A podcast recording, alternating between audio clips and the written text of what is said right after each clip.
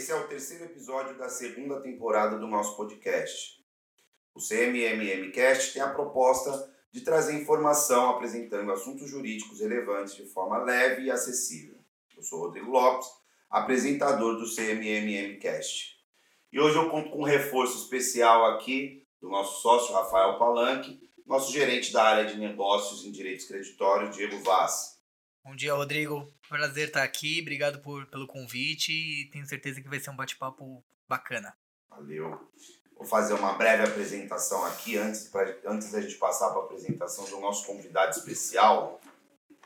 É, bom, sou um dos advogados aqui do escritório, coordenador jurídico e associado do escritório. Sou professor de Direito Empresarial, Prática Jurídica Civil e Oratória da Universidade 9 de Julho e membro efetivo da Comissão de Direito do Mercado Financeiro do IBRADEMP, Instituto Brasileiro de Direito Empresarial. E os nossos convidados internos aqui, que vieram para me dar um suporte para esse podcast, devido ao assunto e devido também às suas uh, atribuições aqui no escritório, Dr. Rafael Palanque, que é sócio responsável pra, pela área de direito bancário, recuperação de crédito, recuperação judicial, extrajudicial e falências. É graduado pela Universidade Presbiteriana Mackenzie e pós-graduado em Direito Empresarial pela Fundação Getúlio Vargas. Tem especialização em Direito Penal Empresarial pela PUC de São Paulo e é membro da Comissão de Direito Bancário da OAB de São Paulo. Obrigado, Rodrigo. Sempre uma honra participar aqui do podcast. Honra é minha, sempre. É... Doutor Diego Vaz é gerente da nossa área de negócio de direito creditório e recuperação de crédito. É especialista em recuperação de crédito empresarial e bancário. É... tem em técnico em módulos específicos de comunicação e negociação pela Fundação Getúlio Vargas e atualmente cursa um LLM em Direito Empresarial pelo IBMEC. Bem-vindo, Vaz, mais uma vez. Obrigado, Rodrigo. Obrigado pelo convite. É um prazer estar aqui. Bom, eu vou me permitir aí chamar como chamo carinhosamente de Rafa e Vaz aqui no escritório. E agora eu vou passar para o nosso assunto do dia e na sequência apresento o nosso convidado mais que especial, um amigo de longa data. Hoje nós vamos falar sobre cooperativas de crédito, um assunto que é, é bastante intrigante, tem diversas peculiaridades nós vamos trazer aqui para vocês hoje, é, em detalhes, contando um pouco da parte histórica, enfim, passando sobre vários pontos que são polêmicos. E nós convidamos aí um cara que é especialista, master no assunto, o cara fala disso há muito tempo.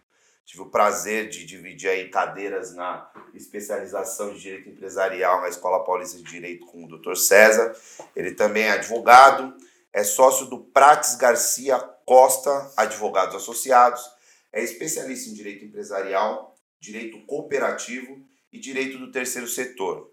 É coautor do livro Direito Cooperativo, Temas Contemporâneos, pela editora Noeses.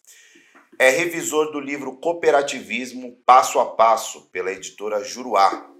Professor do curso de bacharelado em Direito da Universidade de Guarulhos e da Faculdade Progresso é professor convidado da pós-graduação Lato Senso em Direito Empresarial da Escola Paulista de Direito. É presidente da Comissão de Direito Empresarial da OAB, subseção de Guarulhos, e presidente da equipe BNI Sucesso, a maior e mais bem-sucedida organização de networking é, de negócios do Brasil. Ele também é tradutor e intérprete de Libras, língua brasileira e sinais, de sinais, certificado pela Universidade Federal de Santa Catarina. Doutor César, professor e meu amigo, seja muito bem-vindo. Obrigado por aceitar o nosso convite, por vir aqui nos prestigiar, vir tomar um café com a gente, bater esse papo com a gente. Você que é uma referência nesse assunto, acompanha o teu trabalho há um tempo aqui, depois que nós nos formamos na pós, na especialização à distância. Enfim, é uma honra recebê-lo. Passo a palavra a você para as suas considerações iniciais Bom dia, Rodrigo. Bom dia a todos. Bom dia. É uma honra, a honra é minha estar aqui hoje, ser convidado para participar do podcast de vocês. Tenho acompanhado, né, acompanhado o seu trabalho aqui também no escritório e queria que você estendesse os meus agradecimentos a todos os demais sócios, colaboradores aqui do Carmão da Maia. Fui muito bem recebido né, desde a recepção. Né? Então, é uma grata satisfação mesmo estar aqui. Agradeço a deferência de tantos predicados. a gente se conhece há um tempo e eu também o acompanhando nessa distância, né? Acho que o distanciamento também da pandemia aliviou um pouco mais, né? Mas é, fico muito feliz de ver onde você também tem chegado e galgado espaços aí, tanto no mercado jurídico, nas, nas, nas faculdades, universidades. É uma honra estar dividindo esse podcast com você hoje. Poxa, a honra é minha, cara. Imagina.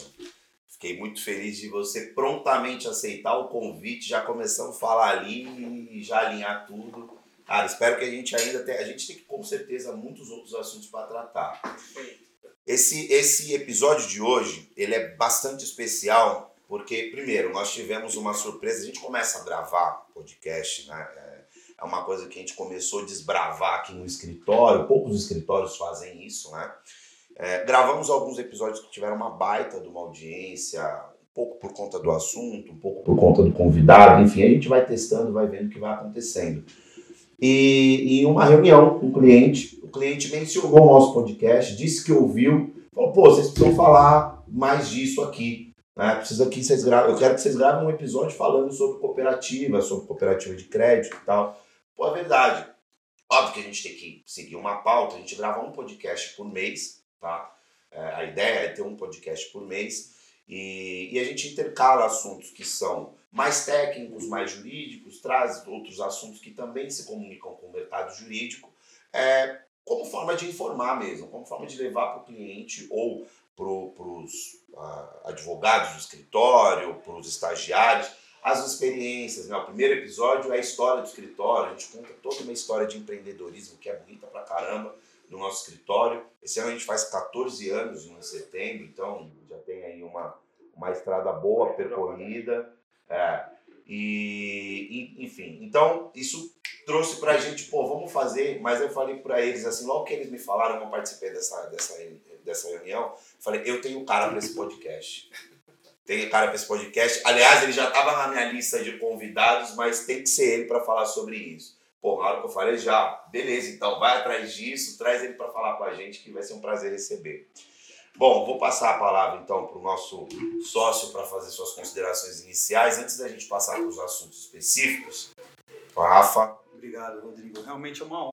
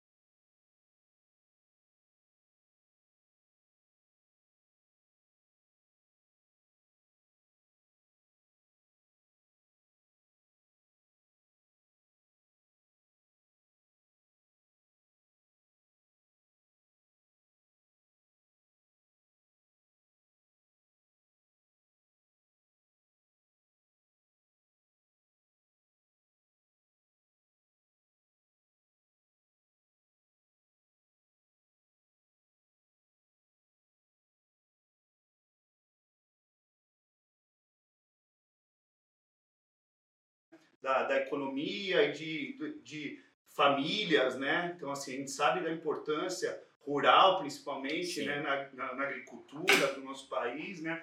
Mas em outros setores, que muitas vezes né, as pessoas pensam no comparativismo muito relacionado à agricultura, né? Isso. É, mas é, se, se o professor puder explicar um pouquinho disso, da história e do momento que a gente se encontra hoje no cooperativismo no Brasil, acho que é um bom começo para nosso encontro aqui. Bacana, Rafael. Eu, eu sempre gosto de, de trazer a, a, a, temática do cooperativismo, principalmente para disseminar conhecimento. Né? Porque em que pese a gente ter, dentro do nosso sistema, nosso ordenamento jurídico brasileiro, é, o cooperativismo, né, como é, dentro das nossas legislações há mais de 100 anos, né, mas parece um tema muito novo, recente. Né? Parece que a gente começou a falar de cooperativismo ontem, pelo baita desconhecimento que os operadores do direito têm, principalmente os magistrados, com todo respeito, por as venhas. Né? Não é uma matéria que a gente estuda né? nas graduações, É, eu tenho uma grande satisfação de dar é, lecionar cooperativismo na pós-graduação em Direito Empresarial lá da EPD, é, porque é importante que o profissional é, saia, pelo menos, conhecendo o básico para poder atuar, ou quando se deparar com essa questão, né, seja é, é, um procurador, um magistrado, ele saiba realmente aplicar de forma assertiva, justa, o direito, né, em que, em que polo que a cooperativa esteja, né, porque ela merece. Só que o desconhecimento muitas vezes faz com que ela seja injustiçada. E é bastante. E eu sou um defensor ferrenho. né? A gente tem enfrentado algumas batalhas no Poder Judiciário, é uma batalha hercúlea, né? porque há um desconhecimento, mas vamos aqui tentar elucidar o máximo que puder. Agradeço as venhas do professor, mas também sou muito aluno, também estou aqui para aprender com vocês e, e vamos fazer uma troca muito boa. E falar de histórico de cooperativismo, a gente tem um modelo econômico, que aí, é, é, é, se eu for falar né, de história mesmo, antes da Inglaterra, a gente fala que o próprio Jesus Cristo na Bíblia tinha um modelo de cooperação para implementar, empreender, né? Quando ele tinha os discípulos, 12, né? Que partilhavam tudo, partilhavam as coisas em comum, né? Dividiam, né? É, produziam ali o, o, algumas situações e compartilhavam, é, havia uma troca, né? Cooperativismo está ali, né? O cooperativismo está na essência do associativismo. É você querer estar é, então, fazendo uma, uma troca por ajuda mútua muito justa, equitativa, né? E a gente tem esse, esse conceito né, desde que o mundo é mundo. Se a gente for olhar, conceito de cooperação, de ajuda mútua, de troca, troca justa, troca equitativa. Só que o primeiro modelo de cooperativa, como a gente conhece hoje, né, esse modelo societário, né, é, constituído por um documento jurídico, né, ele surge realmente na Inglaterra, com os pioneiros de Rockdale, né, que é uma cidade na Inglaterra, os probos pioneiros, como os livros de cooperativismo histórico comentam, né, 1800, eles montaram uma cooperativa de consumo né, para poder é, adquirir produtos, insumos, na verdade, para suas produções de forma mais barata do que eles adquiriam né, no mercado comum. Então, a primeira cooperativa nesse modelo, nesse entendimento que a gente tem hoje, no modelo societário, né, documentado, trazendo direitos e deveres né, do, dos, dos, dos, sócios, dos cooperados, enfim, é, ela surge nesse modelo, nesse movimento. E aí ela começa a migrar. E a gente tem um movimento migratório né, muito forte aqui no Brasil, né, no, nesse período aí, de fim da, da, da, da escravidão, né, vem os, os, imigrantes italianos, ingleses, enfim, vem os imigrantes europeus vêm para o Brasil e eles trazem esse modelo com eles para o Brasil, né? essa, essa vivência do cooperativismo. Ainda mais por ser um, uma região que enfrentou guerra, que enfrentou uma série de situações onde a escassez era tamanha, né?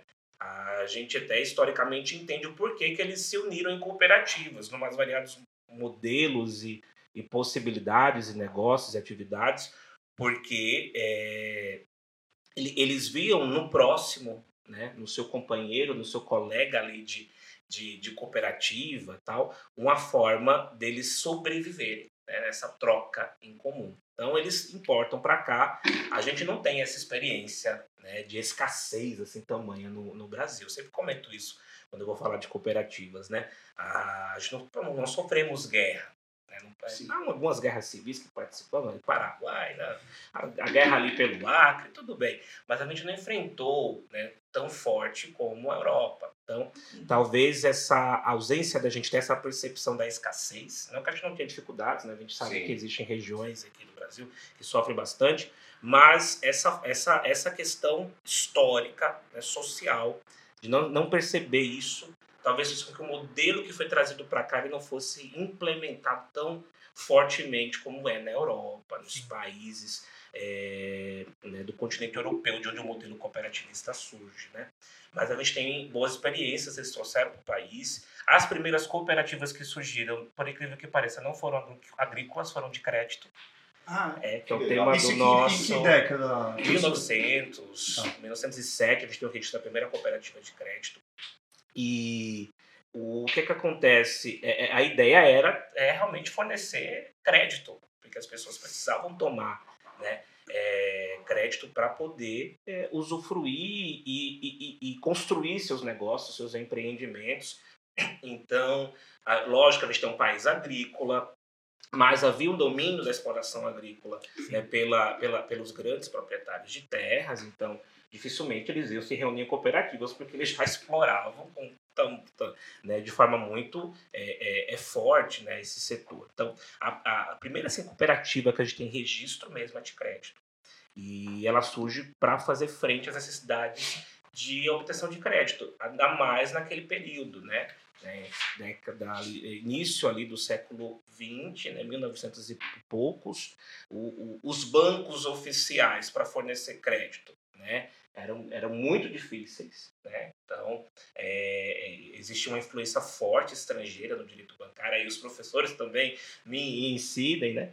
E o, é, elas surgem para fazer essa frente, né? De trazer uma solução creditória mais justa para as pessoas naquela época. Até e pela, aí, pela essência, né, professor? Que era os trabalhadores cooperando entre si de forma a gerenciar e proporcionar isso, e aí, de repente, afastando dos grandes bancos. Então, é uma coisa histórica que a gente é traz na bagagem. Né? Histórica. E aí, a essência do cooperativismo é essa, é ajuda mútua. E aí, baseado em alguns princípios, né? Você tem a, a, o olhar no associado, né?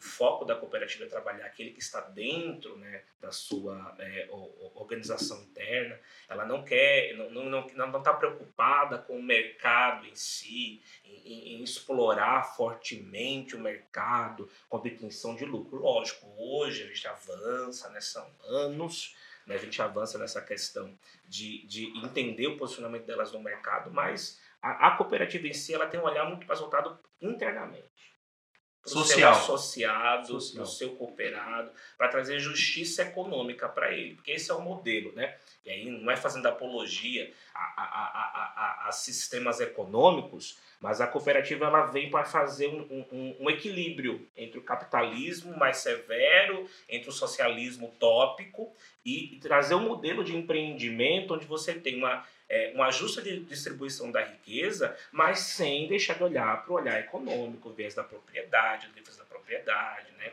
né? Da, da, defesa do capital, do dinheiro, porque apesar dela não acumular riqueza né? em si, a, a cooperativa como instituição, mas ela tem o objetivo de trazer riqueza para o seu associado, para o seu cooperado. Seja com que ele tenha mais receitas, né, mais ingressos no seu patrimônio, seja que ele, com que ele economize né? mais força é mais de... força de compra, de aquisição é. pela economia. E aí a gente tem um caráter de maior personalização, porque é aquele que conhece do negócio proporcionando o próprio negócio para obter mesmo. algum resultado, né? Isso mesmo. Acho que essa é a principal diferença, essa personalização, conhecer o cooperado, conhecer o que ele precisa e como você vai atender a demanda. Eu acho que essa é a diferença basilar para. Não, pra... com certeza. Chegou, é o ponto crucial. E esse olhar interno, para atender as necessidades do associado, do cooperado, né? Aí, uma hora a gente vai falar associado, cooperado, sócio, né? o termo é sócio, né? Correto mesmo? A gente costuma falar cooperado, cooperativado. Opa, já, já né? tem uma novidade aqui para mim. Então, o termo é, correto é sócio, é né? sócio. É, tá. A cooperativa é uma sociedade de pessoas, né? Sim. Sociedade Mas a gente simples, vê o pessoal né? chamando muito né, de associado é, ou cooperado. E, né? e, porque a própria legislação, né, hoje de regência, é uma legislação que ela é de 71, é mais é, nova, vamos botar assim, das anteriores. A primeira legislação ela surgiu em 1907, 1902, perdão, e aí tem algumas atualizações, 1932, aí vai seguindo. É, o, essa de 71 ela trouxe muito bem a figura travada ali, é, é, a descrição do membro da cooperativa como associado. Talvez para diferenciar dos sócios empresários? Talvez sim. Até para ter uma identificação, é, apesar traz, de ele ser é, sócio. O artigo 3 artigo 4 quando eles caracterizam, eles falam é uma sociedade, Sim. mas é de natureza civil, com características sui generis, então talvez queria-se essa diferenciação, sim, mas ele já trazia ela como sociedade de pessoas, né? Sim. Mas o Código Civil 16 não falava sobre ela, né?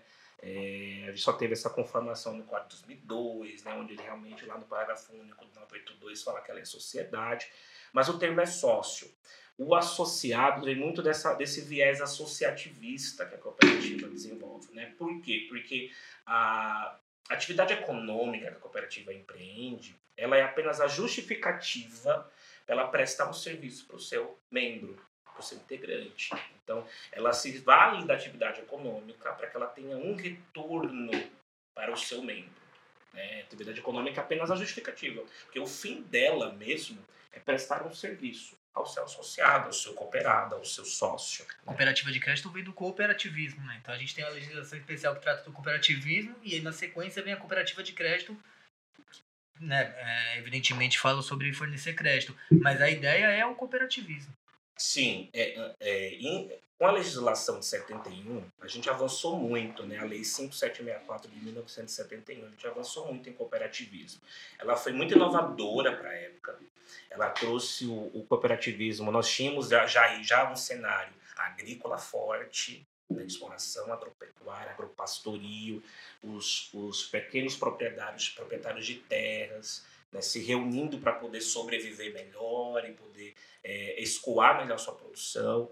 É, e também os médios. E hoje já vê os grandes reunidos também em cooperativas, porque se entendem nesse modelo como uma forma realmente de atender às suas necessidades. É, então, em 1971, nesse país eminente agrícola, a gente teve uma legislação que teve um enfoque para as cooperativas agropecuárias, para as cooperativas de crédito, mas não desprezou os demais modelos de existir. Então, em 71, a gente tem, a un- era a única legislação que dispunha sobre cooperativismo de crédito, cooperativismo no geral, eh, era a Lei 5764, avançada para a época, eu ouso dizer avançada até hoje, né? porque ela traz uma, um detalhamento do funcionamento jurídico do que é o cooperativismo, tal qual a lei das sociedades anônimas faz com as companhias. Um detalhamento preciso. É, é o que torna ainda mais curioso a falta de entendimento, né? Hoje, aqui nos escritórios responsáveis pela é, por essa condução jurídica aí, nós temos aí no nosso portfólio a principal atuação para instituições financeiras, né? É, é voltado para o mercado financeiro e a gente abarca as, as cooperativas de crédito também para prestar esse tipo de serviço. E por ela ter tanta, tanta situação sui generis, é, mas que é bem explicada pela lei, ela deveria ser melhor compreendida, porque é um instituto, ele é específico. Basta que os juízes se esforçassem um pouco para entender, dadas as venhas. verdade. E eles, como responsáveis por isso, a gente tem alguns precedentes aqui, a gente se esforça muito para esclarecer com a maior- melhor forma possível. Né? É, tomara que os juízes escutem o nosso podcast também, para entender desde esse aspecto histórico. Pô, é uma coisa que é, lá atrás já tinha uma previsão. A primeira cooperativa, então, vem a ser a cooperativa de crédito.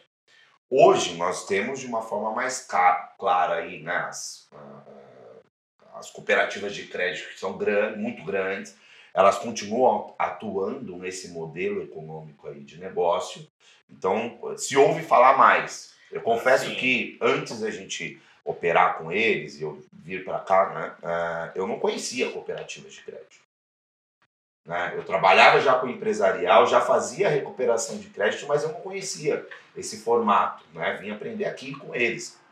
É, e elas são muito grandes, elas tomaram uma proporção muito grande.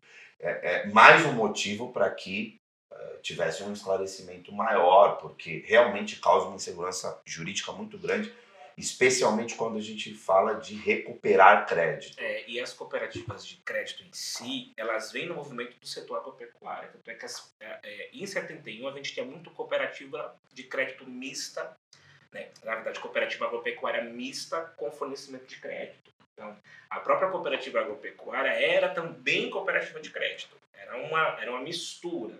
Depois houve a necessidade de segregar isso, até pelo viés regulamentatório da atividade. né? Ah, A principalmente a financeira, né? né, sofre ali as consequências da atividade creditória, financeira. Então, tinha que ter um olhar mais específico. Vamos segregar aqui a, as de atividades, crédito, né? Não, vai- não vai poder mais existir essa cooperativa mista, né, agrícola com sessão de crédito, que a gente chamava assim. É, e as cooperativas de crédito passaram a ter uma conformação específica, né? Nascem, é, tem, já tinha uma regulamentação do, do Banco Central, do órgão regulador, né, desde essa época lá de 71, e, e passam a, a- a tentar se destacar no mercado, né? As cooperativas em si, elas tiveram sempre enfrentaram dificuldades desse entendimento. Apesar da, da legislação específica trazer é, bastante sobre a sua natureza, é, não se tinha um certo olhar governamental, para alguns setores econômicos do cooperativismo, mas faltava é, é, expertise executiva, administrativa, de gestão para as cooperativas, né?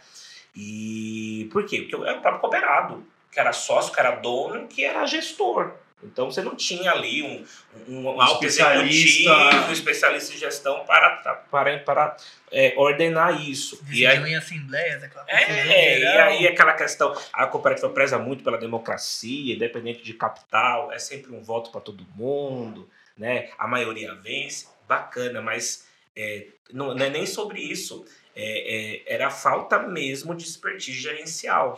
E aí, na década de 90, 1990, surge o Serviço Nacional da Aprendizagem do Cooperativismo, que é o SESCOP. E aí ele vem trazendo formação técnica profissional para essas cooperativas. Eu tive a, a, a honra de trabalhar no Sescope e o quanto isso faz uma diferença para as cooperativas, porque você começa a profissionalizar a gestão. E aí foi quando elas deram um, um boom mesmo, a partir da década de 90. Sejam as demais cooperativas, sejam as próprias cooperativas de crédito. Porque aí você tem uma, pro, uma, uma- um, um esforço né, do, do, do próprio eh, governo brasileiro e, e da própria sociedade em fomentar né, capacitação técnica para esse quadro de associados ou para os futuros gestores, que também ser um gestor de cooperativa, né, administrar uma cooperativa é totalmente diferente de administrar uma sociedade de capital, uma empresa comum. Né? Tem que ter um olhar diferenciado.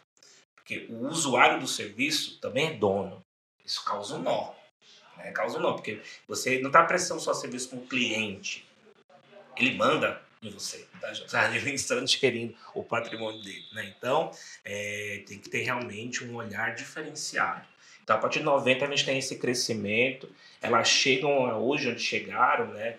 É, é, existe sempre um, um- um lobby, né? Porque é economia, né? Não pode se falar que não. É, até acho que uma, uma das perguntas, já me adiantando, é a questão, né? Cooperativa não é banco, né? Por que, que não é? Porque o- a atividade da cooperativa de crédito é eminentemente bancária, né? Ela está dentro do sistema financeiro nacional. Ela, algumas operações ela não pode fazer, como compensação de cheques, acessar é, é, em, em mercados oficiais do governo, né? Que aí só os bancos estão podendo operar nesse sentido. Mas ela é eminentemente atividade bancária.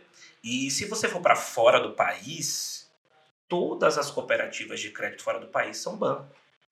Os demais países do Brasil. A gente vai para a Argentina, nosso é vizinho, vai para o Chile, que é vizinho.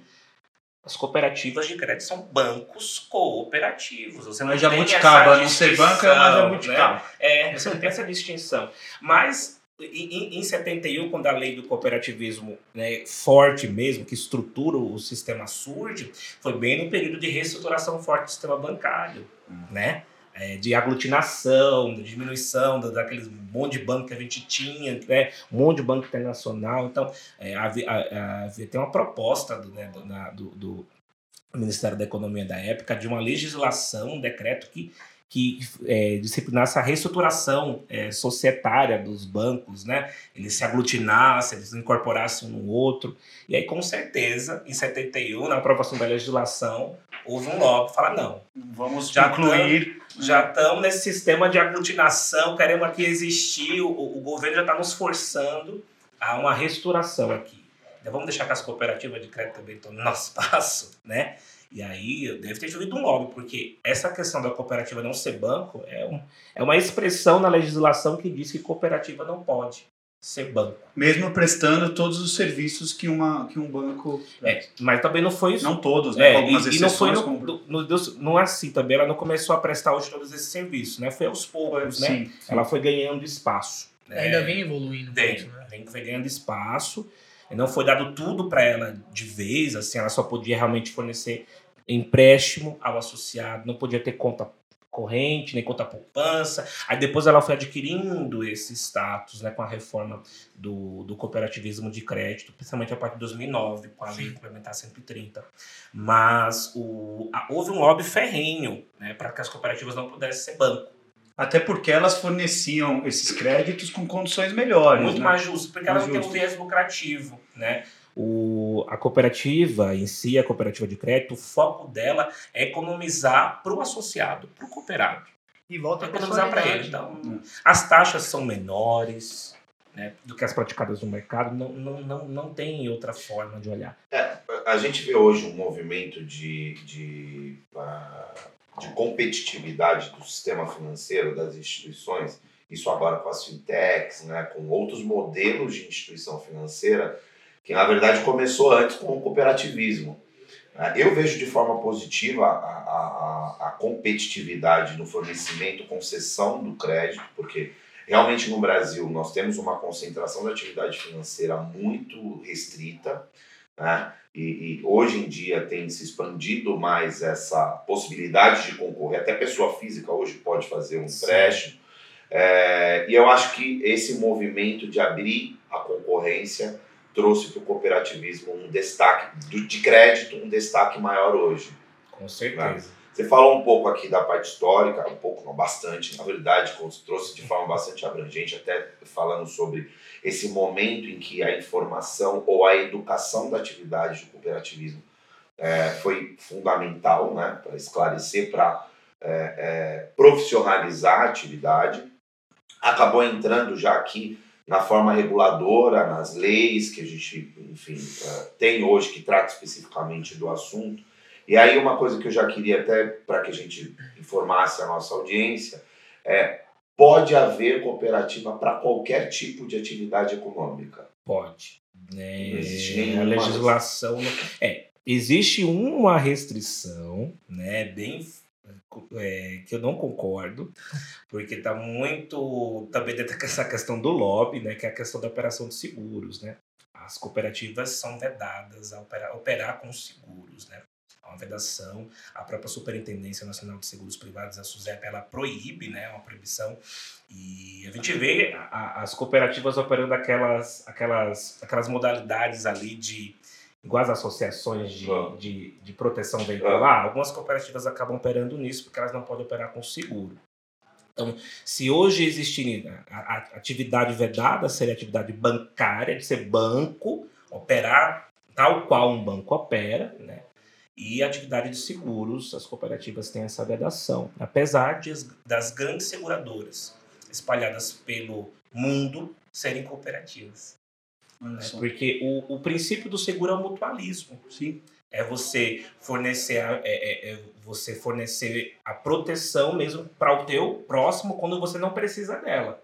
Mas quando você precisar, você está ali, tem um recurso, todo mundo foi ali desembolsando, mas aquele montante quando eu preciso tem uma, uma similitude aí no, no conceito, né? É muito, é muito. É ajuda mútua. Sim. Na essência, é do seguro. É. seguro. Então, as seguradoras fora do país são cooperativas, quando vem para cá tem que virar sociedade anônima.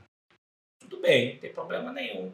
É? Mas é, a gente se pergunta por quê, né? Se a essência é o mutualismo e fora elas já operam como cooperativas, é que elas são obrigadas a, a ter a natureza jurídica específica, talvez para atender questões regulatórias, a gente entende, mas eu vou muito mais pelo viés do lobby. Porque se fosse operar seguro realmente em cooperativa, elas iam estar como as cooperativas de crédito, ganhar mercado, porque está na essência essa mutualidade, né? poder operar realmente com ajuda mútua. Haviam outras que eram impedidas e foram. E foram... Sim, são, são várias. Né? É, e, e, e, a SUSEP faz um trabalho muito é, de fiscalização, né? principalmente se é, hoje aquelas associações de proteção veicular, né? Ela, elas fazem um esforço ali de, de se diferenciar muito do seguro, né? Elas produz ali os documentos, os estatutos, é. fazendo. Eu não sou seguradora, eu, eu ofereço um, uma ajuda ali coletiva para se o seu carro tiver problema tal. Não, não olho tanto sinistralidade, enfim, pra, porque elas não podem ser seguradoras. Então, algumas cooperativas que também operam nesse sentido fazem um esforço sobre comum para se diferenciar, porque a, a SUSEP fica em cima e, óbvio, com toda razão, se há essa vedação, ela é um órgão regulador, ela tem que fazer a sua atividade. Nada contra. Mas eu acho que a gente podia avançar. Eu estou né, cooperando com o meu sócio, não sou é, então, Mas acho que a gente podia avançar nesse sentido e mudar esse entendimento e permitir todas as atividades. Porque quando a legislação, em 1971, que é a Lei 5764, ela, ela vem definir o cooperativismo como a gente tem hoje nesse modelo, ela, ela fez diferente de todas as demais. As demais legislações elas traziam hipóteses possíveis de cooperativas. Então trazia no texto mesmo. A de 32 trazia lá. Só pode ter cooperativa disso, disso, disso. Já tinha crédito, já tinha água, etc. A, a, a de 71 não. Ela fala assim, a cooperativa pode operar qualquer objeto que se permita se operar na, no modelo econômico. Porque a gente tem uma, uma, uma, uma forte alternância da economia, uma, uma forte alternância social. Não, e, e, prezando pelo modelo de liberdade econômica, livre iniciativa que já existia naquela época, é, mesmo principiante, mas já tinha esse ideal, e não podia proibir ela de operar em qualquer mercado. Então ela não, existia pode. Existia mais nessa época, é, na verdade. Né? Verdade. O mercado existia mais nessa época. verdade.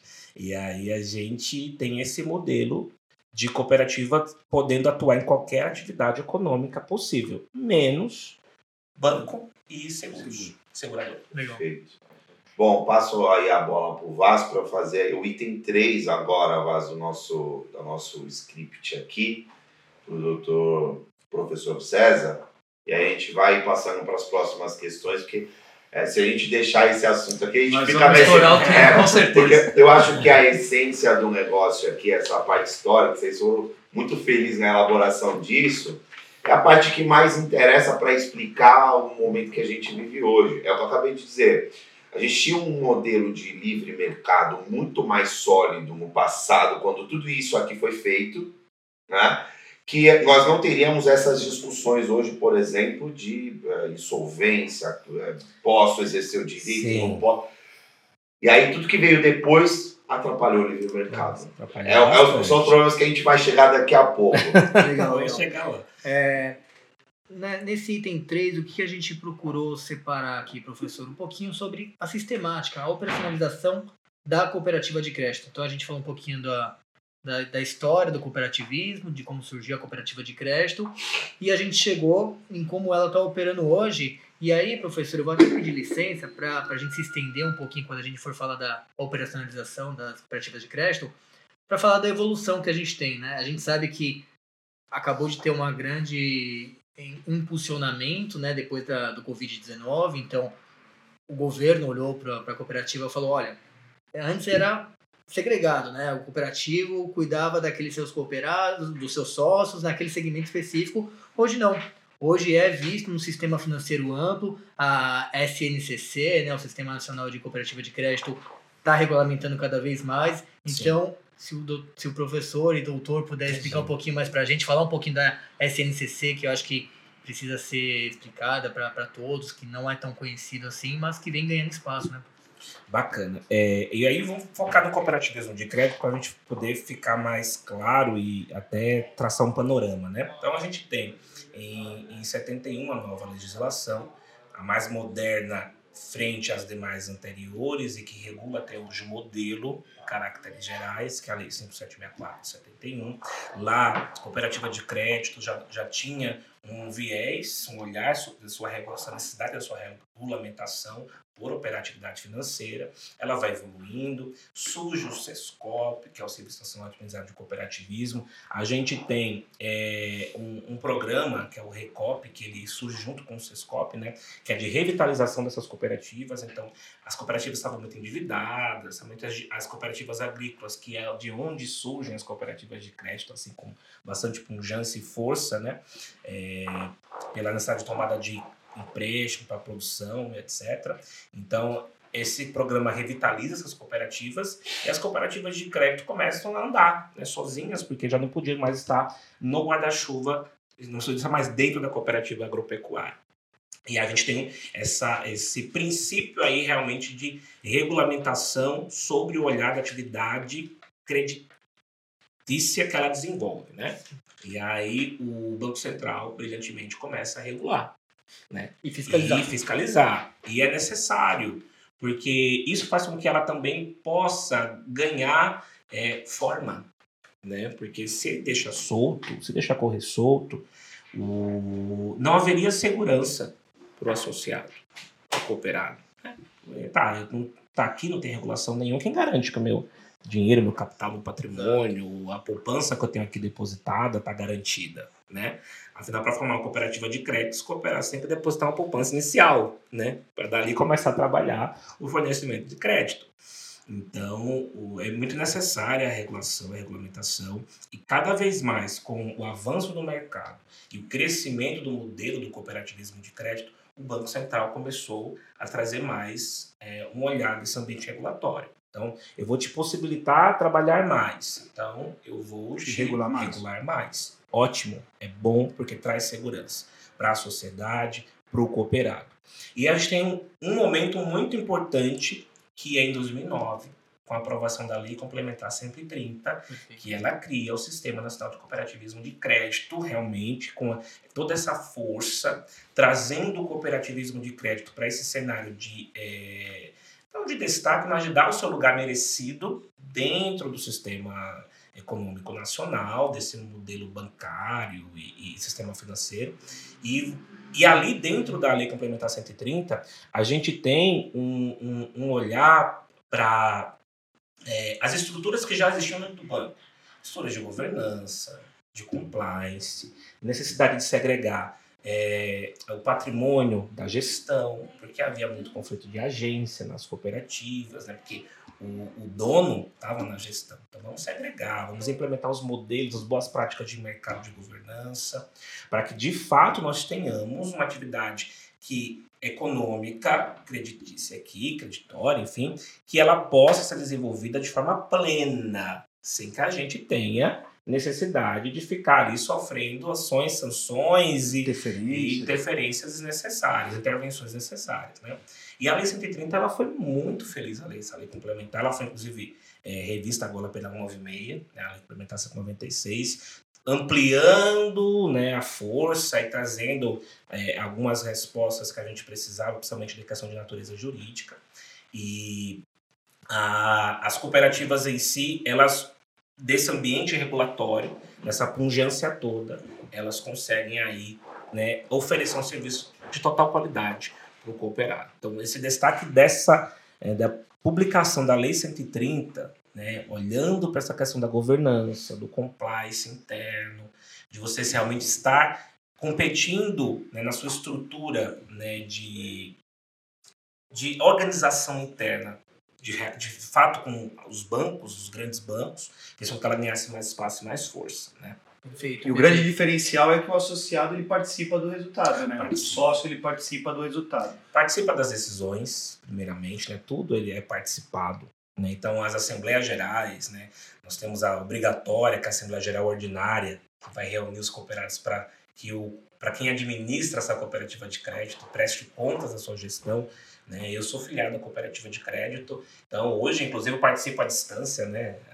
Hoje essa pandemia que a gente passou fez com que as cooperativas pudessem também estar dentro das assembleias digitais, semipresenciais, enfim, que como as outras sociedades. Então, a gente participa, a gente tem acesso, a gente tem informação é, é, é clara ali de tudo que está acontecendo, quais são as próximas estratégias da cooperativa. A gente pode votar. Posso dizer, não, não concordo. Né? Por mais que, se eu não ganhar, que a democracia vence, mas eu posso dizer não. Então, isso é muito bacana, né? Essa prestação de contas totalmente democrática que as cooperativas elas fornecem. E, o, e isso é um diferencial, né? Quando a gente fala de é, realmente diferenciar as dos bancos em si, dos grandes bancos, é essa questão de permitir com que o membro ele possa também participar diretamente da decisão. Não é só o capital tá ali. Né? Ele Sim. vota, ele tem poder de, de vetar. E lógico, né? O resultado é que vai dar os caminhos, mas a garantia da participação. Né? Porque é o dinheiro dele também, né? Para você a diferença, uma das grandes diferenças para os bancos é que para você entrar na cooperativa você deposita lá uma poupança porque deposita. você está participando daquela reunião, né? É, e é até por isso que é, você depois exerce o poder de decisão. Sim, né? com certeza. Até quando de repente, e aí depois a gente vai entrar no próximo tópico, né? Mas só dando um spoiler aqui sobre recuperação de crédito, quando um determinado cooperado passa a ser inadimplente com aquela cooperativa, até mesmo essa decisão de persegui-lo, de como os atos que vão ser tomados, é, eventual acordo, deságio, passa por uma decisão mútua também. É claro que tem um corpo certeza, diretivo hoje, graças à organização. Né? Sim, é, e aí, né, Já é para entrar nesse Sim, sim, tema? acho que a gente pode Então, até pra lá. gente Manda não. bala. não, não- Por- é, o- quando a gente fala de cooperativas, a gente tem que também lembrar que é uma sociedade, uma sociedade de pessoas, sociedade simples, e vai existir o princípio da affect societatis, né? Essa Dependendo do tamanho. Independente né? do tamanho. Sim. Intenção de você ter um objetivo em comum com quem já está lá para poder ingressar, e você permanecer com esse objetivo em comum. Quando a gente fala de cooperativa de crédito, o objetivo em comum é então, você possibilitar o acesso ao crédito de forma democrática, mas também você, que está tomando esse crédito enquanto cooperado, você continuar contribuindo para que esse crédito continue girando da cooperativa, né? que é continuar ali fazendo a quitação, a adimplência das prestações pecuniárias que a cooperativa te forneceu. E aí, é, quando o cooperado, e aí fazendo assim uma análise muito fria, né, ele descumpre isso, ele perdeu, né? a- essa intenção desse objetivo comum, ele perdeu essa fé societatis. Então, quando acontece isso, para mim, ele já é, rompeu com o liame fundamental que une a cooperativa, que é justamente esse ato cooperado, essa necessidade que a cooperativa tem de operar como seu sócio. Utilizar a atividade econômica apenas como, como uma justificativa para sua finalidade principal, que é trazer um olhar para esse cooperado, um auxílio, uma, é, atender a sua necessidade. Então, se ele é, se torna inadimplente, ele já feriu essa, esse liame em comum que liga com a cooperativa e com seus pares, ele feriu é, o objetivo principal da cooperativa, ele está sujeito ao que nós chamamos de ser excluído, né? Das diversas formas que a legislação possa oferecer, seja por eliminação, por exclusão, enfim, depende muito da, da situação específica em si. Né? que bacana, é um, é um olhar muito importante até para diferenciar da, das relações bancárias. em si. Então, não é que você tomou um empréstimo e deixou de pagar, e até para os juízes que estão nos assistindo, quando a gente tanto briga, quando a gente tanto vai, com, com a devida V, né? Claro, né? Briga no bom sentido. Sim, sim. É, a gente, o que, que a gente quer destacar, como o professor muito bem ensinou agora, é mais do que você tornar-se inadimplente, você deixou de cumprir uma obrigação. Você rompeu o liame do cooperativismo. Então a gente volta na história do cooperativismo Sim. e de como vem caminhando a essência da operação. É isso que a gente procura destacar, não é isso? E, e- e é necessário, porque ela opera de forma totalmente é, diferente da, do banco, do mercado comum. O, o banco está só querendo a sua parcela de lucro. A cooperativa ela quer continuar existindo. Existe um conceito de cooperativismo que é o conceito de sociedade de uso. Cooperativa é sociedade de uso. O cooperado ele é sócio utente, ele usa a cooperativa, e mas ela tem que ter perenidade, ela tem que permanecer atuante, porque existe uma coletividade de pessoas, se ela é uma sociedade de uso, que tem que poder usar. Então essa cooperativa não pode acabar, porque o cooperado ele descumpre esse dever obrigacional, que não é apenas a tomação do, no caso cooperativa de crédito, a tomada do empréstimo. É o dever de continuar contribuindo para que a cooperativa exista. Ele só e na cooperativa de crédito, a depender do seu tipo, né? Existe a plena, a clássica, a capital empréstimo, então algumas operam com algumas situações, mas principal sobrevivência da cooperativa é a adimplência do cooperado, a operação dele com a cooperativa. Né? Senão ela não permanece como sociedade de uso, ela não tem perenidade, então ela, ela morre. E aí a sociedade perde. E o sócio que descumpre, ele pode ser excluído. Deve. Deve ser excluído. lógico, a cooperativa vai entender, tem um olhar, assim, o que, é que aconteceu, né? Oferecer ali as opções ali de, de, de poder é, é, é, quitar essa inadimplência, né? Operar, vol- continuar operando com a cooperativa, não vai jogar fora também, é assim, né? Mas, como eu falei, falando friamente, exclui, tem que ser eliminado, porque ele descumpriu com a regra dos seus pares. Aí sim, nesse caso, sob pena de, de vulnerar ali a própria função Sim. social da cooperativa. Totalmente. Esse é o, o- o- a, a minha teoria. Claro. do que eu olho de cooperativismo. Você e do que a gente lê, do que a gente tem, é você realmente distorcer o modelo. Atividade banco, banco puro e simples, né? banco na sua forma, na sua estrutura regulamentada, etc. É, é, é efetivamente obter lucro por meio da concessão de crédito. Isso está muito claro e é saudável. Sim. Vem a cooperativa de crédito competir e tem um modelo de negócio e quem toma empréstimo é o seu sócio. Ele basicamente pega uma fatia da, da, da, da instituição usa e devolve. Ponto. Isso mesmo. Se ele deixa de cumprir isso, ele, consequentemente, além de ser excluído, como uma, qualquer sociedade, tem que ressarcir, reparar o dano. Ponto. Tá claro. E aí eu acho que isso explica do porquê que ele não é um consumidor, né? Exato. Isso. Não, e daí Isso, até é. porque existe até uma ferramenta jurídica e processual que muitas vezes a gente opera que o associado ainda tem algum valor ali, algumas cotas presentes, é facultado à cooperativa, nesse momento de inadimplência, exercer o poder sobre essas cotas que ele tem. Sim. Por sim. quê? Porque é, é da cooperativa. A cooperativa precisa continuar existindo, precisa prestar contas aos demais e, e- e- e- então é faculdade da cooperativa. Pode haver esse desconto. E né? aí acho que é muito importante, talvez até vocês que atuam nessa área né, de recuperação de crédito em si, é, a cooperativa ela foi feita para operar como associado, com cooperado. O artigo 79, que disciplina o ato cooperativo, ele deixa bem claro né, que a relação cooperativa ela não é comercial, né, ela é uma relação associativa mesmo, para operar com o seu quadro, com o seu corpo de membros, não importa a prática de mercado, porque o olhar dela não é tá lá querendo lucrar em cima do que o cooperativado, que o cooperado ele adquire por intermédio dela.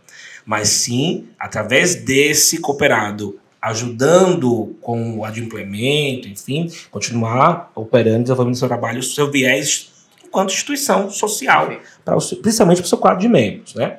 E aí, quando há algum desvio, né, porque eu só posso operar com meu cooperado. Se há algum desvio, se eu opero com não cooperado, por exemplo, por cargas d'água do que aconteça, né? É, é difícil nas cooperativas de crédito isso acontecer, mas é uma justificativa que eu trago para explicar por que, que a cooperativa ela, ela não, não tem atividade de consumo. Quando há um desvio, o resultado desse desvio, se eu operei com um não cooperado, ele é tributado, diferente do resultado do cooperado, que não é, ele é tributado, e o seu excedente após o tributo, ele é obrigatoriamente colocado dentro de um fundo que se chama Fundo de Assistência Técnica Educacional e Social, a gente chama de FATS, né? E esse fundo, ele existe para prestar assistência técnica para o cooperado. A cooperativa só pode usar em benefício do cooperado, ela não pode distribuir riqueza. Mas só para explicar para o pessoal aqui, hoje a cooperativa de crédito ela pode fazer uma operação com não associado. Pode, as plenas. Banco as Central- cooperativas Banco plenas Central podem. permite. Isso, permite, né? Porque hoje a gente tem uma caracterização. Plena, clássica, capital empréstimo, Sim, né? Então as cooperativas plenas elas podem operar com não associados. Aí Sim. esse resultado Tem que ser destinado a esse fundo. tem que ser destinado a esse fundo. Então ele, ele, ele, ele vai e corrige a distorção. Sim. Então, Sempre trazendo o sócio como final. Final. Como, é, então, é, se ela é só é constituída para prestar é, é serviço para o seu membro, para o seu sócio, né? E se há uma distorção, opa, não deveria, aconteceu, está fora do modelo, o retorno excedente após tributação, após compensação de despesas, ele compõe um fundo para prestar serviço para o associado. Perfeito. Então, corrigiu, tá tudo certo. Não tem operação. talvez relação de consumo com esse, com esse cliente, que é um cliente, não um Sim, sócio, com a cooperativa, exista, Exista. porque ele não está na posição de sócio. Exista, exista. Sim, vai lá para alguma conta no, no caixa da cooperativa, Sim, né? É, é, há relações, né? Mas é, há correção no final das contas. Tá. A própria lei corrige essa distorção. Porque o fim dela é trabalhar como associado, para que não tenha realmente relação. Ele não é cliente. Ele não é. Ele, Exato. ele adquiriu um acordo, né, assim, um modelo contratual em si, né, de vontade de estar naquele modelo e, pela ajuda mútua, contribuir pra, é, consigo mesmo e ajudar os demais. Legal. Legal. Então não é relação de consumo, né? Não, Só pra não ficar é claro, pra relação gente consumo. É, passando para acho que, né, acho que é o último tópico aqui, né, da, da nossa sobre a mudança que teve na recuperação judicial, né, professor? Isso, Entrar na polêmica. Que tá, estamos aí numa, né, é, Mais uma insegurança jurídica no Instituto da Insolvência. exato, É, né? A gente tem. Você pode explicar um pouquinho para a gente dessa questão, né, da, da Nossa, questão do nossa. artigo que prevê né, a exclusão da, da- dos créditos é, de cooperativa ali, né, do, do, do concurso que a recuperação judicial é, existe na recuperação judicial e dessas divergências, né, que estão existindo na jurisprudência hoje em dia, né, que ainda não é normal, né, quando uma lei sai, Sim. de qualquer forma, Sim. ela, ela ser maturada pela, pela jurisprudência até chegar num, né, numa consolidação e a gente ter mais segurança jurídica. Mas no caso a gente tem um artigo que é claro a respeito e que as interpretações né, eh, vão conduzindo aí de forma diferente. Se o doutor Certo. puder Sim, eh, sim. tratar um pouquinho do tema e a gente debater esse nosso último tópico antes das né, conclusões e Não, considerações com finais. certeza. O, o modelo cooperativista para essa natureza civil, ele sempre teve é, como viés de liquidação, de solução da, da atividade, o Instituto da Insolvência Civil, né? Então, a cooperativa quer encerrar as atividades, vai lá, é, faz a liquidação, né? Paga os, o pago passivo, a- a- se houver algum apuro ativo, pago passivo, se houver algum resultado excedente, divide ali para os cooperados, né? E tá tudo certo, né? E aí dissolve, né? Ela nunca teve assim acesso de fato a esse instituto falimentar, por mais que se a gente for o- o- ler o projeto de lei, né, que dá origem, não foi de lei 93, o originário, e a exposição de motivos desse projeto de lei originário que dá origem à, à, à lei de falências, né, sem, a- sem as alterações recentes, né, a gente já tinha lá que o autor, me foge o nome aqui à, mente, mas o autor do projeto, autor da justificativa, ele queria que a lei de falências ela abrangesse as sociedades de natureza civil que desenvolvesse atividade econômica, já pensando nas cooperativas. Sim. Né? Então, existia lá uma, a permissão. Isso avançou, saiu, né? Porque a cooperativa, por mais que ela, ela, ela seja uma sociedade simples, de pessoas, né? Até pelo seu grau de companização que ela alcançou hoje, ela se assemelha às grandes companhias pela sua gestão moderna, arrojada, questões de governança, compliance, sim, e, e- e- e afins, ela, ela está muito próxima dessa, desse viés da empresarialidade. E aí tem uma, um- uma, uma teoria que está se falando muito, né? Que a gente sai da teoria dos atos de comércio, na teoria da atividade empresarial. A gente tem que estar na teoria agora dos agentes econômicos. Teoria, teoria, teoria do agente econômico, que é aquele, aquele, aquela, aquele indivíduo, apesar de não ser considerado empresário, porque falta ali o viés lucrativo para completar toda a teoria da empresarialidade, mas ele tem interesse em superávit. Ele não quer ficar no, no, no zero a zero, ele não quer empatar, ele não quer ficar no prejuízo, ele quer superar. Então, esse superávit, né, que, que, hoje tem esse olhar nessa, sobre essa teoria do agente econômico, é o que as cooperativas desenvolvem. Né? Elas não têm finalidade lucrativa, mas elas se interessam por um superávit, por ganhar escala para o seu membro, para que ele possa sempre ter economia ou ganho né, de ingressos. Fazer uma receitas. referência com uma, com uma associação, com uma organização não governamental. Isso. Ela tem interesse também no superávit para reverter para a própria né, Isso, associação. Então o lucro, Justamente. o lucro ele não é que ele não é não é permitido, né, o superávit, mas ele tem que ser destinado Tem que ser Finalidade. destinado com a sua É, eu diria que finalidade. ela não tem finalidade lucrativa, mas ela tem finalidade de prosperar. Ela Sim. quer, ela quer é, é, se manter como uma associação, como você usou como exemplo. Ela quer se manter como uma associação sólida, que continua prestando a sua atividade. Vamos, sei lá, vamos supor que seja uma associação que cuida de crianças, enfim. Ela quer continuar cuidando de para crianças. isso ela precisa, ela precisa, ela precisa ser bem prosperar, prosperar. A Sim, cooperativa, qualquer que seja a finalidade, é, é mais fácil a gente pensar no rural sempre, né? Ali aquela, aquelas propriedades é, que produzem em menor escala, mas elas vão, vão se compondo de vários cooperativa, é, co- co- é, cooperados, né? Sócios. E, é, sócio, sócio, pô, melhor. É, e, e toma uma proporção maior. Ela quer continuar prosperando para que aquilo se expanda.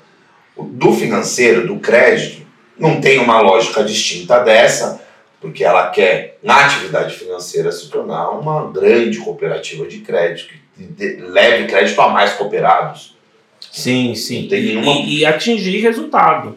Por mais que esse resultado não signifique lucro, né? Sim. Por, uma, por intermédio de uma atividade econômica. E aí, erroneamente, acho que a gente excluiu as cooperativas desse instituto, da, lei- da lei de recuperação em falências. Porque a insolvência civil não atende, né? E aí, é, e a gente tem cooperativas hoje que se elas saem do mercado né, porque não tem essa da recuperação, né, como as empresas têm, não vão se reorganizar, porque elas oferecem mão de obra, é, é, atuam na sociedade, é, tem mão de obra que trabalha para ela, tem pessoas que dependem da cooperativa também, então ela deveria estar dentro do instituto, ela, hoje ela não está, né? E É, aí se a gente só tem a cooperativa. ela, per- ela pedir a recuperação judicial. Por- ou, ou- ou até decretar falência, porque Perfeito. esse Instituto da Perfeito. Liquidação da Insolvência Civil é, é mata o associado, o credor não recebe nada. Mas a É, instituição financeira em si, ela tem a hipótese de liquidação e falência pelo Bacen, né? As cooperativas de crédito, De crédito. não, elas têm, elas vão operar o Instituto da Aí- aí Liquidação mais um de Solução. Não vão crédito. operar com a falência em si, o Instituto Ah. Falimentar. Elas são vedadas. Né? A única cooperativa que pode hoje se valer da lei de recuperação e falência são as cooperativas médicas. Uhum. Né? Então, lá, fazendo as Unimedes, né? que a gente tem que ter um modelo aqui em mente. Então, Ah. elas operam no, no plano de assistência à saúde, né? tem um- uma questão né, de, de mercado, né? carteira de, de pessoas, tem uma proteção, então elas se valem. As demais não, inclusive as cooperativas de crédito.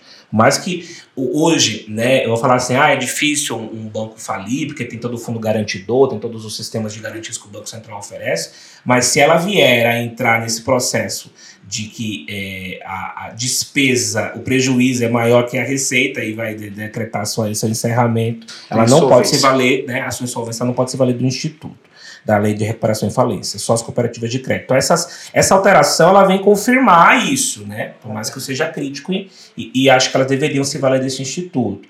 É, é, hoje, a- até então, as decisões judiciais que a gente tinha, né? Algumas cooperativas tentaram, a, por exemplo, a recuperação judicial, enfim, e, e algumas decisões de primeiro grau até forneciam. Aí a subida das instâncias, STJ vinha, É. né, tomava na cabeça, não, não, não era permitido, né, não era aplicável, porque a legislação não atendia, apesar de, se olhar para a história, seria plenamente possível. Né? E aí, é, nessa recente legislação, né, se confirma isso, primeiramente, né, só tem a cooperativa médica podendo se valer da, da lei. Como de credora, isso já na, na posição de credora? Não, você Não, diz? se Não, valer mas do próprio instituto. Ah, da insolvência, eu já tô pulando lá pra frente. Se valer do próprio instituto da recuperação Tá bom, e falência, então. né? E aí, essa recente alteração, primeiro confirma isso, só elas podem se valer. Agora, as cooperativas de crédito em si, né, e as demais cooperativas, não só falando de crédito, né, as demais cooperativas, os atos cooperativados, por não importar em relação de mercado, né, eles não vão poder estar dentro desse viés extraconcursal, né. Ela, enquanto credora, né, sim, né, se o cooperado né, ali é, é inadimplente, é, deixou uma inadimplência, ele é uma empresa que se vale do Instituto da Recuperação Judicial, o crédito desse cooperado ele vai poder ir para ser cobrado se esse cooperado que é, deixou de ser cooperado decretar recuperação ou falência. Ela vai poder ir lá e participar né, da mesa de decisão da recuperação, né, ser uma das credoras que vai votar pelo plano ou habilitar os seus créditos na falência desse cooperado. Porque o crédito dela em si, ele deixa, né, o crédito em si deixa de ser apenas um ato cooperativo, porque ele rompeu com esse vínculo. Né? Esse, esse vínculo que unia quanto cooperativado foi rompido. Agora tem apenas um crédito Certo. que eu tenho que, que receber. E, e se esse cooperado, esse ex-cooperado decreta a recuperação falência, eu tenho que receber de algum modo esse crédito. Não faz sentido eu não poder recebê-lo. Né? Professor, é, aí a gente então olhando para a Lei 11.101 de 2005, quando houve a recente reforma, a gente essa reforma trouxe uma das inovações dela, o parágrafo 13º do artigo Isso. 6 que diz que os atos cooperados, praticados entre cooperativa e cooperado, e aí a legislação trata como cooperado, né? Como Sim, sim. disse, É, a, lei, a, a alteração traz associado, né? Cooperativas e associadas. Seria. Isso, perfeito. Diz que seria extraconcursal este crédito, né? O que, de certo modo, é. Aí vai depender muito de cada recuperação judicial. Sim. Mas, a despeito, a, né, para quem está assistindo a gente, vai falar, pô, mas a cooperativa não vai poder ir lá votar na Assembleia. Por vezes, isso pode ser um benefício, porque ela pode continuar perseguindo seu crédito de forma extraconcursal. Ela não se submete ao universo da recuperação judicial. Mas, enfim, o parágrafo 13 ele diz que seria extraconcursal. A gente tem algumas decisões positivando isso, algumas decisões já é, indo contra isso. Qual que é a opinião do professor? O que, que o professor acha? Discorre um pouquinho pra gente. É, olha, eu, eu, eu confesso que, do ponto de vista de que depois que esse cooperado ele sai, né, ele, ele rompe com esse vínculo com a cooperativa, quebra-se o liame que o une ao, ao objetivo social, a cooperativa faz a eliminação desse cooperado, ele sai, esse crédito, ele é, é, é, é ele é meramente um crédito.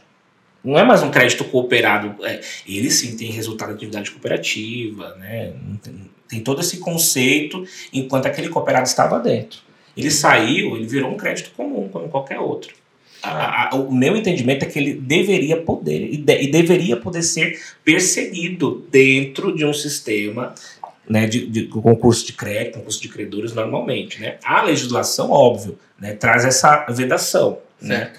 E, e talvez é, entendendo que a cooperativa poderia ter outros mecanismos para se valer dessa recuperação desse crédito, porque as ações né, de recuperação, enfim, é, mas o olhar que está se dando é que a relação ainda existe cooperativa-cooperado, mas não existe mais.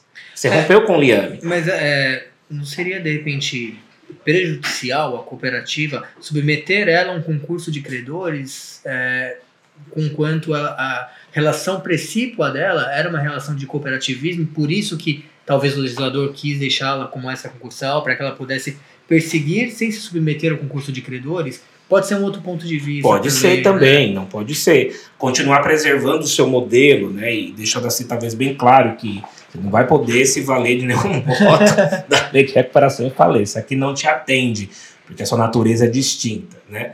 É, e até pelo artigo né, que, que ele fala, não se sujeita aos efeitos da recuperação judicial os contratos e obrigações decorrentes dos Isso. atos cooperativos praticados pelas sociedades cooperativas com seus cooperados, né?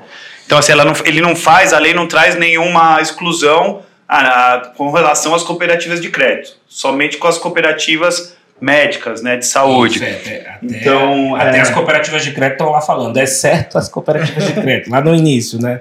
Exato, assim, exato, né? Uma... E aí, e aí assim, é, pelo, pelo espírito da lei aqui, pelo objetivo que a lei, né, a meu ver, é, quis trazer, ela não, não exclui a cooperativa de crédito. Daí vem o judiciário, faz uma interpretação, né, não todas, que a gente está tendo decisões divergentes, mas essa decisão que, que, que não inclui as cooperativas de crédito nesse artigo, ela vem com a justificativa que é, as cooperativas de crédito não podem pedir recuperação judicial, não podem pedir falência, né, estão reguladas pelo Banco Central ali, que é, é, em razão disso não se enquadrariam aqui neste artigo. Né? Então ainda está muito, né, muito obscuro né, como é que o judiciário vai consolidar esse entendimento, mas fato é que o artigo ele não, ele não especifica, né, e a partir do momento que é, ele, ele especifica com uma, com uma das cooperativas que é a médica,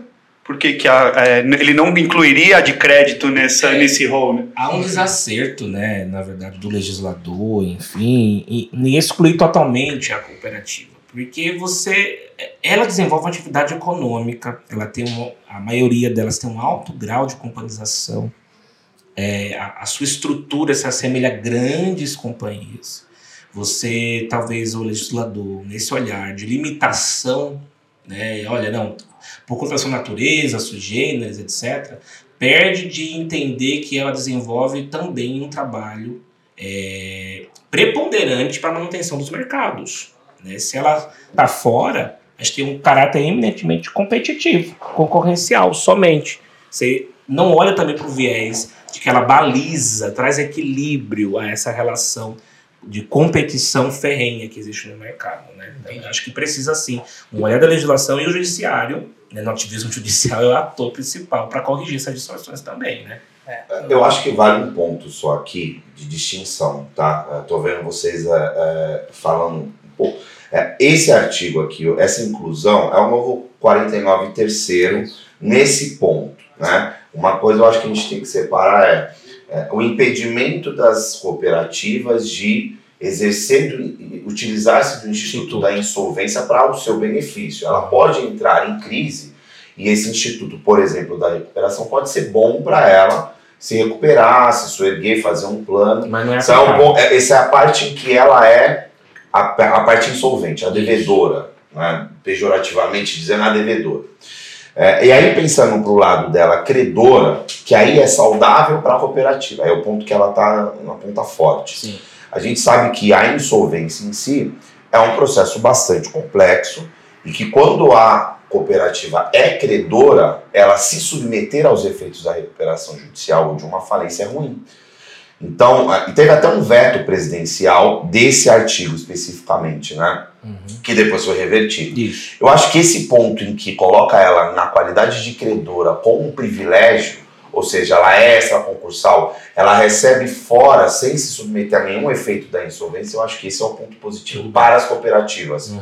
Eu acho que talvez esse ponto o legislador aceitou, acertou de você ter um crédito pela sua natureza a essa concursal. Eu acho que aqui tem mais a ver com garantia. É, quando a cooperativa entregou o crédito para você, você está se valendo agora do Instituto da Insolvência, você pode cortar a fila e ir direto no devedor para receber. Excelente. Você sabe, o Rodrigo e, e professor César, é, eu já tive cliente que me ligou e falou: Olha, Diego, eu tenho aqui, você me disse, né? A lei fala que eu não sou banco, eu não posso ser banco. Então, por que, que na hora que a empresa entrou em recuperação judicial, eu tenho que ir lá me equiparar aos bancos para esse concurso de credores, para ficar alocado na mesma classe de credores? Ora, se eu não sou banco, eu não sou banco. Então, eu, eu me permito cobrar de uma forma diferente porque eu tinha essa relação, esse liame de, cooperar, né, de cooperado, de sócio. Uhum. É, ele, ele, entre aspas, né, com o perdão da palavra, talvez seja exagero, ele traiu a sociedade. Exato. Então eu estou indo atrás do, do patrimônio da minha sociedade. Eu não estou nem falando que eu quero dinheiro dele, não quero ratear recursos. Eu quero ir atrás do patrimônio da minha sociedade. Então eu não quero me submeter ao concurso de credores. Eu acho que. é, e aí quando o cliente me diz isso, eu falo, olha, o senhor tem toda a razão. Ah, com certeza. Esse olhar é muito importante. Que bom que vocês têm. O- eu, eu sou um perseguidor ferrenho da equiparação das coisas também. Né? Então, assim, acho que a cooperativa ela precisa. é, se você vê na legislação alienígena estrangeira, você tem um, um outro tipo de tratativa para o Instituto, respeitando as peculiaridades do associativismo. Né? E que a gente tem de legislação dentro do nosso ordenamento jurídico nacional é sempre trazendo, talvez, a cooperativa como uma. é, é, com diferenças que diferenças que diferenças que mais contribui para esse desconhecimento, uma visão pejorativa do, do modelo, do que facilitam né, o, seu, sua, o, seu, o seu entendimento, falando, olha lá, ela tem um modelo distinto, porque ela opera um fim social, mas ela está aqui, ela é igual a todos os modelos econômicos para fins de mercado. Né? Mas sim, faz, faz muito sentido você ter esse entendimento de que não sou banco. Então, se eu não sou, eu tenho minhas limitações, então meu crédito também deveria ser habilitado de outra forma. Uhum. Para poder realmente eu é, não ter que me submeter a um concurso que eu iria ficar no prejuízo. Ah, Porque quando esse cooperado tomou de mim, exato. É ele mais, ou, é mais ou menos Então, aquela ele- garantia que para o banco, aí pensando em banco, mas só fazendo um paralelo, para o banco, a natureza da prestação desse crédito tem uma garantia que dá segurança de recebimento. Se ele descumpre, eu não, eu não posso entrar nessa fila. Para a cooperativa, acho que é mais ou menos isso. É o lance da confiança. É a relação da confiança. Olha, eu, cooperativa, você associado, nós temos uma relação. Essa relação foi quebrada, essa confiança foi quebrada. Se você pediu insolvência, eu vou direto ali em você e quero a minha parte de volta, continuo tocando aqui minha operação. É. Legal. Eu acho que ainda vai gerar debate, tá avançando, Vai, porque a- o vai. cooperativismo está crescendo cada vez mais. A gente tem agora um, um projeto lei tá, tá de alteração, de novo está tramitando, o 27 de, de 2020, então eu acho que ainda vai dar não, vai, bastante. vai dar bastante pano para manga, como diz o Matuto. É, que seja para melhor, né? Porque Com o certeza. legislativo, assim, ele pode ajudar muito, mas ele pode atrapalhar muito mais, né? Ele Dá, dá medo demais. É, a, a, a, a, lei, a lei, se ela. é, E, e o mais impressionante, só para matar esse ponto aqui, é que esse artigo especificamente vetado, depois aprovado, pelo Senado, inclusive, o Senado fez um ajustezinho para não ter que voltar para a Câmara dos Deputados, aprovou com esse texto. O texto é claro. Esse texto não deveria caber muita interpretação. Isso é o que causa mais desconforto na atuação. É o que o Dr. Vaz falou. Na hora de explicar isso para um cliente, que para o nosso negócio é a recuperação de crédito, Porque eu preciso mostrar que quanto mais seguro ele estiver, e no nosso caso aqui falando de Uhum. cooperativa, Sim. ele se, ele se calçou de toda a segurança que essa relação dele tem. O que ele quer de volta é manter a operação dele. É aquilo que a gente estava falando antes. É manter sustentável a operação dele. Eu, como cooperativa, não quero distribuir lucro, não quero competir com bancos, com outros bancos. Eu quero continuar minha atividade de cooperativa, de crédito. Eu só preciso que essa, essa atividade continue funcionando. Se eu começo agora a ter eh, nenhum privilégio no recebimento e toda essa relação é quebrada, e o judiciário vem e ratifica isso, aí vai viabilizar. Eu minha- acho que e aí a explicação, toda a justificativa tem que partir desse pressuposto. É um, é ato cooperativo, é um artigo 79, Ah, o- o- a distorção é corrigida por. Então, assim, para mostrar que há flagrantemente uma relação de cooperação, não operação de mercado. O mercado é só a justificativa para atingir esse fim. É porque eu preciso manter a confiança dos demais cooperados que estão ali alocados. Uhum. Então hoje o, o, o Rodrigo Limitada ele não está mais conseguindo contribuir com a nossa cooperativa aqui, mas nós três ainda estamos na, na, na cooperação. Eu preciso manter é, a cooperativa viva e preciso manter a confiança dela para que eu consiga abarcar mais é, cooperados. E aí só um dado de como a, a cooperativa vem crescendo, o cooperativismo cresce cada vez mais. Não tenho os números atualizados, mas a última a última vez que eu olhei, a gente tinha cerca de 4.880 cooperativas no Brasil, para vocês terem uma noção de como isso está se Tá. expandindo cada vez mais. É, eu não, sei os números atuais, mas é bem próximo disso aí mesmo. Só, só no estado de São Paulo são mais de mil cooperativas. Caramba. Só no estado de São Paulo. Sim. Então, é muita, é muita cooperativa atuando nas mais frente de mercado e cooperativa de crédito também, dos mais vários modelos. É lindo. E, Eu sou um defensor É. ferrenho. e até porque impulsiona o sistema financeiro, né? É, se em dado momento histórico era visto com, com um olhar meio diferenciado de que, olha, é, a cooperativa, não, a cooperativa ela impulsiona, ela traz é, recursos, ela traz possibilidades para aquele indivíduo que de repente não teria condições em, em outro pelo, pelo core business do negócio mesmo, né? Então eu acho que a cooperativa ela impulsiona o sistema econômico nacional como um todo. Não sei se o professor concorda. Concordo plenamente. Bacana. Plenamente. Meu amigo professor César, já vou aqui já encerrando, porque eu sei que ainda tem palavras pela frente aí. Muito obrigado mais uma vez pela honra de ter você aqui no nosso podcast. Foi um prazer ter essa conversa. Como eu te disse no convite, a ideia é a gente ter um papo que é, seja de fato consumível, né? E se ele se estende demais no tempo, ninguém quer ouvir. Sim. Então a gente quer que as, as pessoas coloquem aí no carro, vindo para o trabalho, coloquem no fone de ouvido, no ônibus, etc. E acho que esse nosso bate-papo ficou muito interativo, tá dinâmico. É, enfim, convido as pessoas a compartilhar os seus alunos, os meus alunos, a galera do escritório.